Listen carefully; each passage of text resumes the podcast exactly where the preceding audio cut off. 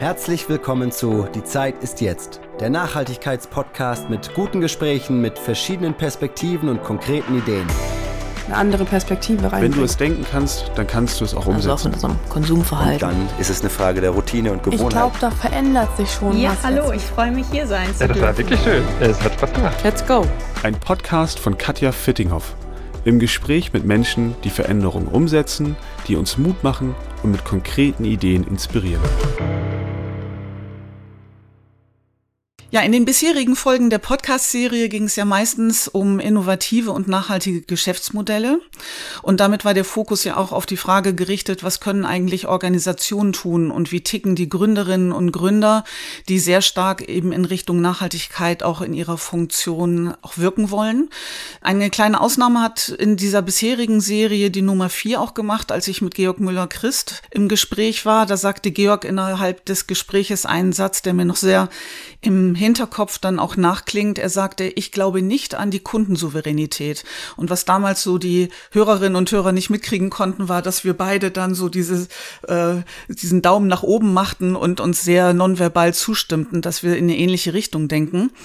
Und ähm, damit wurde sehr schnell auch ein ganz wichtiges Spannungsfeld deutlich, zu dem ich mich total freue, heute mit Marc Jaschik in den Austausch zu gehen, weil wir sehr gut, glaube ich, gleich im Gespräch mögliche Aspekte auch vertiefen können oder an die Oberfläche bringen können, die gut deutlich machen, dass wir gut daran tun, eben nicht nur uns darauf zu konzentrieren, was wir als Konsumentinnen und Konsumenten ausrichten können, sondern ein bisschen mehr mit einer höheren Flugebene auf die Situation auch draufschauen können, äh, inwieweit eigentlich Struktur und Organisation auch ganz wertvolle Hebel für die notwendigen Veränderungen der Zukunft auch mit beinhalten.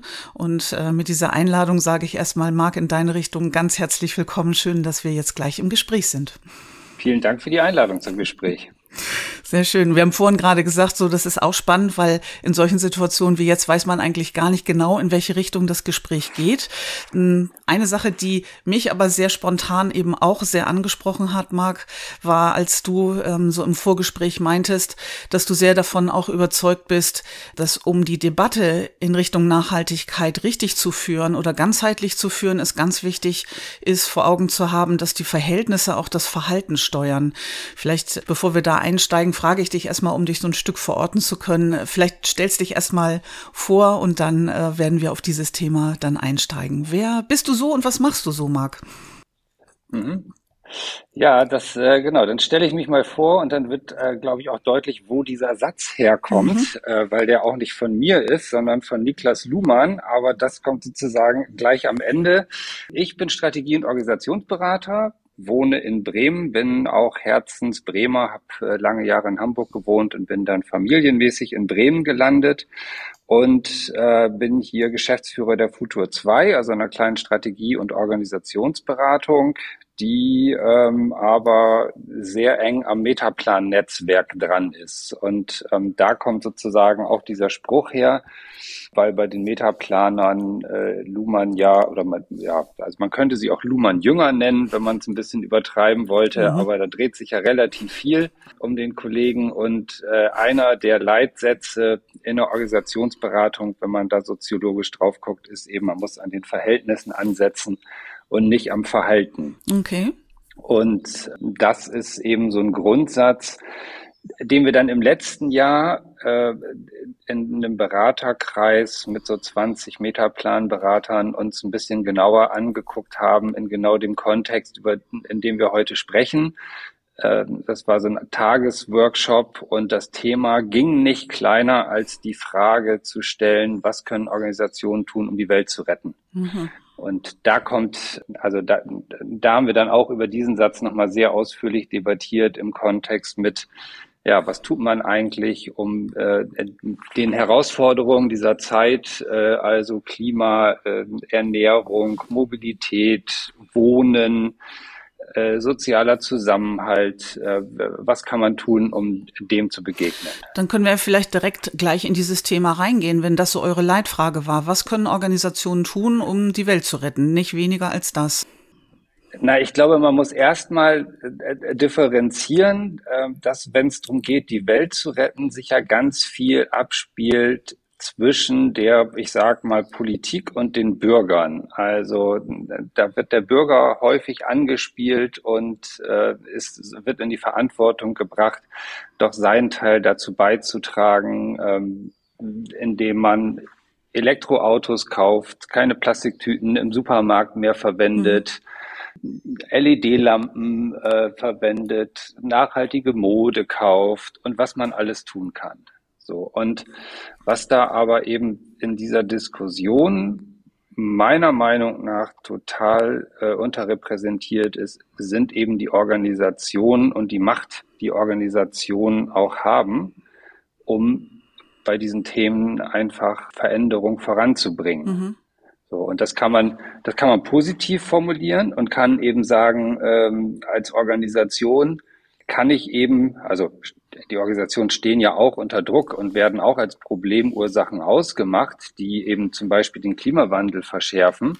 Die können aber wahnsinnig viel tun, weil ich ja als Organisation Bedingungen meiner Mitgliedschaft formulieren kann, an die sich dann die Mitglieder eben halten müssen. Mhm. Also das einfachste Beispiel ist ja, wenn ich eine Firma habe, ähm, die, keine Ahnung, bundesweit wie auch immer operiert, ich kann halt sagen, Geschäftsreisen machen wir nicht mal mit dem Flugzeug, machen wir nur noch mit dem Zug. Und das wäre dann eine Entscheidung, die dann einen sehr nachhaltigen und durchgängigen Effekt dann auch hätte, ne? Genau. Und das brauche ich auch nicht lange diskutieren. Ähm, das wird halt einfach, äh, wird halt relativ schnell durchgesetzt, indem man halt einfach den Leuten sagt, nee, eure Miles im Morecards, die könnt ihr alle abgeben und wir buchen jetzt bei der Bahn. Mhm. Fertig. Und das ist, glaube ich, auch, wenn du, du hast ja vorhin Niklas Luhmann als der, als die Quelle angegeben, ne, für diesen Satz Verhältnisse steuert das Verhalten er war ja auch äh, ähm, Systemtheoretiker sozusagen und da geht es ja viel auch um die Frage von, an welcher Stelle wird eigentlich der notwendige Grad an Komplexitätsreduktion gemacht. Und ich finde, das Beispiel, was du gerade gebracht hast, ist ein sehr gutes. Wenn ich unterwegs bin und ich gehe einkaufen in einem Supermarkt und ich möchte total nachhaltig unterwegs sein, dann liegt die Komplexreduktion, Komplexitätsreduktion bei mir, weil ich habe eine Fülle von unterschiedlichen Auswahlmöglichkeiten und äh, muss dann äh, bei jedem Beipackzettel sozusagen ganz kleinteilig unterwegs sein, um zu schauen, inwieweit meine Kriterien, die ich gerne angesetzt oder umgesetzt sehen möchte, auch ähm, sich widerspiegeln in meiner Produktwahl.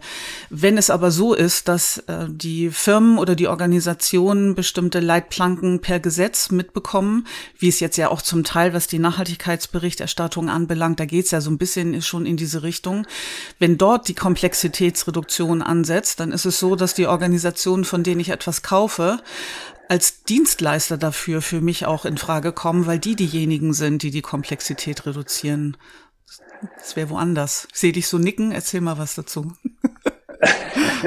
naja, also, also die Rahmenbedingungen sind es halt natürlich. Also ähm, das, was man ja sehen muss, ist also äh, also wenn man, wenn man über Organisation spricht, also wir denken ja alle äh, häufig dann ganz schnell auch an Unternehmen und an Wirtschaftsunternehmen. Mhm. Also da würde man ja erstmal nicht, keine Ahnung, an Medienhaus äh, denken oder an Krankenhaus oder an die Kirche. Ähm, das sind auch alles mhm. Organisationen oder eine Uni, sondern man denkt ja tatsächlich dann erstmal an Genau, Nahrungsmittelindustrie, Stahlindustrie, Automobilindustrie und so weiter, weil man eben auch weiß, Stahlindustrie ist die Industrie, in der die meisten CO2-Emissionen weltweit verursacht werden. Mhm. So, das heißt, wenn ich richtig den großen Hebel ansetzen will, dann muss ich daran und dann habe ich da mit wenigen äh, Rahmensetzungen, kann ich da viel mehr erreichen, als äh, wenn ich genau drüber rede, wie lange gibt's noch Plastiktüten im Supermarkt, wie lange gibt's noch Papiertüten und äh, wie regelt man das sonst? Das ist der viel aufwendigere Prozess, würde ich Auf behaupten. Auf jeden Fall. Und nehmen wir mal an, wir sind da beide jetzt so eins, zu sagen, ja, da wäre ein sehr äh, großer Hebel ansetzbar in der Welt der Organisation. Dann wäre ja die Frage, welche Kräfte wirken denn auf die Organisation oder innerhalb dieser Organisation, damit dieser Wandel, Stichwort Weltrettung, dann eben auch wirklich Fahrt aufnimmt? Ist das dann, kommt da die Politik ins Spiel und die Kraft der Legislative oder mh, hm, setzt ihr in eurer Diskussion und im Beraternetzwerk einen Metaplan dann eher auf die weiß ich nicht, Purpose-Orientierung, also die Frage, welcher Sinn wird eigentlich verfolgt bei uns in der Organisation, dass aus innen heraus dieser notwendige Wandel stattfindet? Wie nimmst du da die Kräfteverhältnisse wahr? Auf welche Art und Weise die Organisation dann eben auf diesen anderen Weg dann auch wirklich gehen können? Na, wir führen da intern gerade echt eine heiße Debatte dazu. Und wenn hm. ich intern meine, muss ich noch dazu erzählen, dass ich ja im Oktober letzten Jahres äh, im Bremer Viertel ein Coworking eröffnet habe, das Casino Futur, mhm. was sich dadurch auszeichnet, dass wir jetzt aktuell 16 Coworker sind, ähm, die alle so, einen, so einen gemeinsamen Themenrahmen haben. Also ich habe das so ein bisschen kuratiert bei der Auswahl und alle Coworker, die hier sitzen, ähm, aus ganz unterschiedlichen Disziplinen, also von Design Thinking über Innovationsmanagement, Projektprozessmanagement, Coaches sind dabei, ähm, aber auch Designer, aber alle beschäftigen sich mit dem Thema Nachhaltigkeit, Zukunftsfähigkeit im Kontext von Organisation. Mhm. Und dann kommen eben genau diese Debatten. Und ja, wenn man sich dann zum Beispiel, also und, und natürlich stellt man fest, es gibt so einen, sagen wir mal, Sinneswandel. Okay. So, also die, ne, die Menschen, das kann man, glaube ich, feststellen. Viele Menschen haben ein verstärktes Bewusstsein für diese Themen, weil sie auch permanent diskutiert werden. Also CO2, äh, an dem Thema kommt man nicht vorbei auch wenn man es irgendwie ja bei dem Wetter gerade nicht glauben mag, aber auch in Norddeutschland gibt es das Thema Wassermangel, mhm. also der Grundwasserspiegel, das merkt man im Sommer, wenn der Garten irgendwie vertrocknet. Also man kriegt ja selber diese Auswirkungen schon mit und kommt an diesen Themen nicht vorbei. Und irgendwie gibt es einen Sinneswandel, glaube ich, dass auch Mitarbeitende dass diese Themen in die Organisation tragen und das auch da thematisieren und auch Fragen stellen von, sag mal, können wir nicht auch irgendwie mehr Firmenfahrräder hier irgendwie einführen, statt dass jeder die fünf Kilometer mit dem Firmenwagen kommt. Mhm. So brauchen wir so viele Parkplätze, pipapo. Ich glaube, die Diskussionen werden auch in die Unternehmen getragen. Aber ähm, was ich andererseits auch glaube, dass, und da ist die Purpose-Debatte für mich ein gutes Beispiel, dass dann die Problemlösung den einzelnen Mitarbeitenden wieder zugeschrieben wird. Hm. Und das finde ich, das finde ich tatsächlich dann einen gefährlichen Reflex von Unternehmen, wenn die dann sagen, ja, ja, dann macht ihr mal und dann der einzelne Mitarbeiter dafür in Verantwortung genommen wird und eben nicht das Organ die Organisation das regelt. Mhm. Dann hätten wir statt der Kundensouveränität die äh, angenommene Mitarbeitersouveränität und damit hätten wir wieder eine Vereinzelung der Verantwortung dann dabei, genau. die leichter diffundiert sozusagen ne, und sich leichter verstreut. Genau. Was hältst du denn dann von solchen Dingen wie, ähm, ist ja ein paar Monate her, dass in der Debatte auch durchaus solche Überlegungen eine Rolle gespielt haben, wie äh, Greenpeace sagt, dass man eine schöne Möglichkeit hätte, auf politischer Ebene über den Hebel der Mehrwertsteueranhebung oder Senkung auch einen Effekt zu erzielen. Also zum Beispiel die Mehrwertsteuer für Fleischprodukte zurzeit, glaube ich, bei sieben Prozent auf die 19 hochzusetzen und stattdessen dann Mehrwertsteuer für ähm, Obst und Gemüse dann runterzusetzen oder klar, äh, sogar gleich null zu setzen. Wäre das eine gute Möglichkeit, um eben diese, diese Effekte auf Organisationsebene dann leichter in die Welt zu bringen? Also jetzt würde ich ja mal sagen, für den Endverbraucherpreis hat das bestimmt eine Relevanz und auch eine steuernde Wirkung, wenn nachhaltige Produkte teurer oder günstiger werden im Vergleich zu konventionell produzierten Lebensmitteln. Auf der anderen Seite glaube ich, ähm, dass gerade die Mehrwertsteuer ja für, für Organisationen oder für Wirtschaftsunternehmen ähm, gewinnneutral sind. Mhm. So, und ähm, ich glaube, das, was ein Wirtschaftsunternehmen am Ende ja tut, ist, äh, sich auf Profite auszurichten. Also ich habe ich hab selber eine Firma gegründet und dann lernt man, dass man am Ende des Jahres einen Gewinn erwirtschaftet haben muss. Wenn man das nicht tut, kriegt man irgendwann einen Brief vom Finanzamt, die einem sagen, dass man seine Firma mal wieder dicht machen soll, weil das wäre Liebhaberei, die man da betreibt und kein Wirtschaftsunternehmen. Das heißt, ich muss Profit erwirtschaften und bin auch darauf ausgerichtet. Ja. So. Und ich glaube, die Frage ist dann viel mehr, wie man politisch Rahmensetzungen geben kann, dass diese Ausrichtung auf die, auf diese totale Profitmaximierung dass man da einen Griff dran bekommt. Weil dass ich als Unternehmen Gewinne erwirtschaften will und auf Profit ausgerichtet bin, das kriegt man, glaube ich, nicht weg. So ticken Wirtschaftsunternehmen. Wenn ich aber also auch New Work oder ähnliche Dinge nur dazu verwende, noch die letzten fünf Prozent aus meinen Mitarbeitern rauszudrücken, mhm weil ich denke, wenn ich da einen Kickertisch und eine gute Kaffeemaschine und einen Masseur bringe, dann arbeiten die abends auch noch eine halbe Stunde länger, weil es ihnen ja besser geht. Dann ist auch ein eigentlich guter Gedanke, wird dann total verdreht, weil er auf Profitmaximierung fokussiert. Das heißt, du würdest schauen oder das, dann wäre eine Möglichkeit, Richtung Politik zu denken, dass dort veränderte Rahmenbedingungen dafür sorgen könnten, dass diese starke Profitmaximierung nicht mehr das hauptsächliche, nicht mehr die hauptsächliche Maxime ist dann für die Organisation. Mhm. Weil also das wäre ja, da spiegelt sich ja wieder dieses Spannungsfeld wieder, ne? So nach dem Motto, wer, wer macht den ersten Schritt? Und das kennen wir so aus der, ähm, aus verschiedenen Dynamiken, ähm, gerade wenn man systemisch draufschaut, dass man sich überlegt, okay, an welcher Stelle des Mobilis kann ich einen kleinen Impuls geben, um eine maximale Bewegung oder Entwicklung des gesamten Systems auch hervorzurufen. Ähm, zu dem, was du vorhin gesagt hast, mag ich gerne äh, ergänzende Perspektive mit reinbringen, weil ich ja mhm. unter anderem durch die Gespräche in diesem Podcast auch Austausch habe mit Gründern, die mir interessanterweise auch erzählen, auf welche Art und Weise sie Gesellschaftsformen auch weiterentwickeln, so dass zum Beispiel das Credo der Gewinnmaximierung gar nicht mehr an erster Stelle steht und sie schon zum Beispiel in der Art und Weise, wie sie Gesellschaftsaufteilungen ähm, äh, platzieren, dafür sorgen, dass sie nie gekauft werden werden können von ja. äh, anderen großen Organisationen.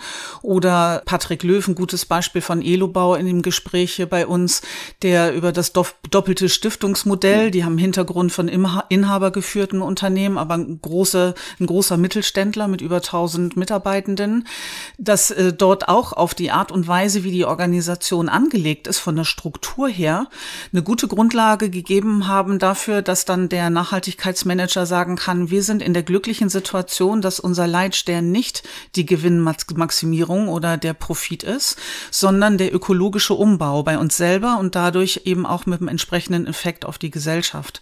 Und das fände ich wichtig, ja, dann zumindest beides zusammenzunehmen ne? und die Organisation nicht ganz aus ihrer Verantwortung rauszulassen, da selber was zu tun, gleichwohl aber den Gedanken von dir auch weiterzudenken und zu überlegen, was kann dann an politischen Rahmenbedingungen dann laufen, damit der Effekt ein ähnlicher ist. Da wäre ich, würde ich jetzt noch ziemlich blank sein, da hätte ich noch keine Ideen dazu. Was, wenn du einen Wunsch hättest Richtung Legislative, was würdest du dir da wünschen? Naja, also wenn du das so beschreibst, das, was mir dazu einfällt, ist, dass ich aus meiner Berufstätigkeit und der Beratung von, von Unternehmen einen großen Unterschied feststellen kann zwischen inhabergeführten Unternehmen, die tatsächlich in Familien oder in Einzelhand sind, also wo der Inhaber wirklich selber entscheiden kann und eben Unternehmen, die ihr Kapital mit Investoren und so weiter aufgebaut haben und einfach ganz anderen Logiken unterstellt sind. Also wenn ich mit einem inhabergeführten Mittelständler arbeite, äh, denen sind Quartalsberichte äh, total Wumpe. Also das ist da gar nicht das Thema. Und deshalb sind mhm. die auch nicht darauf fokussiert, dass quartalsweise irgendwelche Planzahlen erreicht werden wenn man für Konzerne arbeitet, dann ist das ganz logischerweise so. Und damit stecken die tatsächlich in anderen Logiken. Und das, äh, dann sind wir wieder beim dem Thema, die Verhältnisse bestimmen das Verhalten. Also mhm. da bin ich ganz anders ausgerichtet und bin ganz anderen Zwängen in der Organisation ausgesetzt. Und das macht, glaube ich, was. Und insofern, glaube ich, ist da der Mittelstand und der deutsche Mittelstand wird ja immer als der größte Arbeitgeber in Deutschland auch beschrieben. Mhm. Tatsächlich kann ein total guter Innovationstreiber in dem Bereich sein, gerade auch im Kampf um Fachkräfte und so weiter. Also es gibt ja ein paar Hebel, die man als Organisation auch nutzen kann, um sich dann auch gegen größere Wettbewerber zur Wehr zu setzen. Mhm. So, und dieser Fachkräftemangel und dieser Arbeitnehmermarkt ist, glaube ich, ein total großer Hebel, wenn man nach vorne stellt, was man für seine ArbeitnehmerInnen tut, was man aber auch für die Umwelt und was man für die Gesellschaft tut. Äh, wenn das wichtig wird und dieser Sinneswandel tatsächlich einsetzt, ist das ein großer Hebel für Veränderung. Schön finde ich dabei, dass das beides zusammengehört, ja häufig auch. Ne? Vielleicht nicht bei allen, aber wir kriegen ja bei vielen Nachwuchskräften mit, dass die Frage, wie stark nachhaltigkeitsorientiert ist mein zukünftiger Arbeitgeber, eine ganz entscheidende Rolle spielt bei der Entscheidung, anzuheuern bei einer Organisation. Ja, ja, und wenn ich auf Konzernebene denke, naja, dann wird es tatsächlich schwierig, weil sich da ja tatsächlich ähm, so ein Spurwechsel zwischen Wirtschaft und Politik immer ergibt. Mhm. Also dann sind wir, also da, da denkt man ja sofort an die ganzen Lobbyisten, die in, in Berlin und Brüssel und sonst wo eben rumlaufen. Und dass man eben feststellt, dass Politik sich an die großen Player einfach auch nicht rantraut. Mhm. Mhm. So, und ich glaube, das hat viel damit zu tun, dass dieser Spurwechsel, also dass Menschen aus der Wirtschaft in die Politik gehen und Menschen aus der Politik auch in die Wirtschaft wechseln, dass diese Verknüpfungen na, offensichtlich in der jüngeren Vergangenheit nicht dazu beigetragen haben, dass Dinge besser werden, sondern eher einen Wandel verändert, mhm. äh, verhindert, verhindert haben. Genau, ja. So, ne, jetzt geht's gerade, also äh, gestern haben wir ja alle ähm, tatsächlich den Move von Annalena Baerbock gefeiert, die Greenpeace-Chefin in die Regierung zu holen als Beraterin, ähm, wo man dann sieht, ah, okay, das geht auch andersrum. Mhm. Also das ist ja so ein Zeichen, wir drehen den Lobbyismus jetzt mal um wo die Wirtschaftsvertreter ja auch direkt drauf anspringen. Aber das ist, glaube ich, tatsächlich eine politische Herausforderung und vielleicht auch eine gesellschaftliche Herausforderung, da einen Griff dran zu kriegen, die großen Unternehmen auch in die Verantwortung zu nehmen. Mhm. So. Und nicht umsonst sind dann Organisationen wie zum Beispiel Abgeordnetenwatch dann eben auch sehr stark darauf bedacht, die Transparenz hineinzubringen, um das auszuleuchten, in der ja. Hoffnung, dass dann eben auch Veränderungen leichter sind, wenn allen Beteiligten dann deutlich ist, was denn da passiert und wie diese Verknüpfungen dann sind. Ja. Wenn äh, wir es schauen und mal ausleuchten bei uns so, so der, der Teppich an unterschiedlichsten ähm, Themen. Gibt's noch irgendwie etwas, Marc, wo du sagen würdest, oh, da würde ich aber gern noch mit Katja unter der Überschrift Nachhaltigkeit mich drüber austauschen. Noch irgendetwas, was wir noch gar nicht so angesprochen haben? Ja, ich habe heute Morgen ähm, Nachruf äh, auf Götz Werner gelesen und mm, ähm, mm habe ein Zitat von ihm nochmal gelesen. Da musste ich an unser Gespräch denken, ähm, weil der nochmal davon schrieb, dass Menschen danach handeln oder dass sie das, ja, also äh, dass er sagt, wenn man Menschen in Bewegung bringen will, muss man einen Sog aufbauen und nicht Druck erzeugen. So, also man muss sozusagen was attraktiv machen, mhm. ähm, was so beschreiben, auch eine Geschichte erzählen, dass Menschen das wollen mhm. und von sich aus sich in diese Richtung bewegen. Und dass man nicht einen Druck aufbaut und probiert irgendwie zu knebeln und irgendwie einzuschränken. Mhm.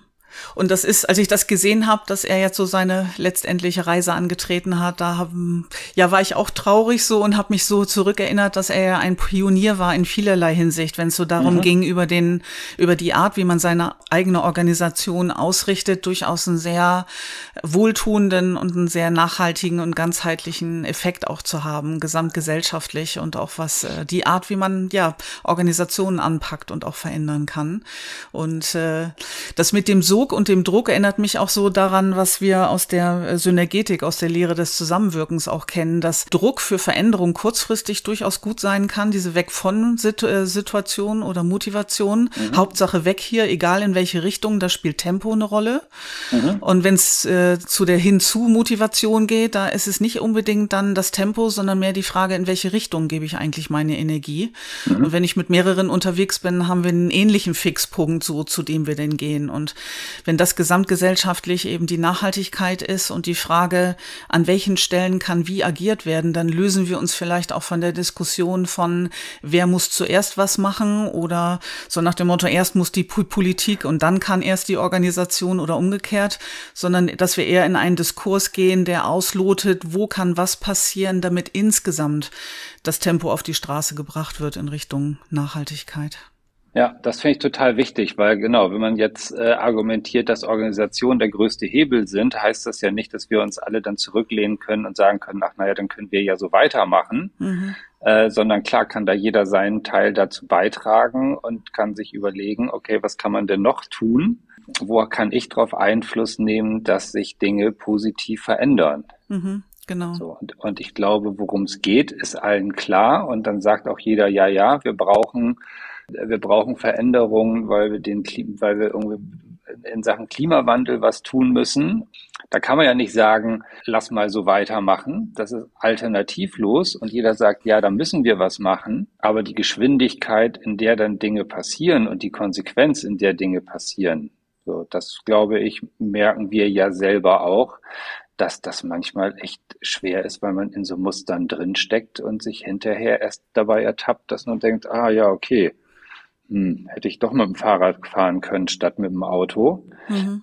Oder, äh, keine Ahnung, war ich einkaufen und habe irgendwie meine Einkaufsbeutel vergessen. Wie blöd, jetzt musste ich irgendwie Tüten kaufen. Oder äh, mit der, weiß ich nicht, fünften Jeans nach Hause komme und mir denke, ja, eigentlich total überflüssig. Genau. Da habe ich Greta Thunberg immer äh, seit äh, zwei Jahren im äh, Hinterkopf, die dann irgendwann mal in einem Interview gesagt hat, dass sie immer so in solchen also sie kauft ja sehr wenig, ne, und Textilien schon so gut wie gar nicht, ne, und wenn dann nur Secondhand, so nach dem Motto, brauche ich das wirklich?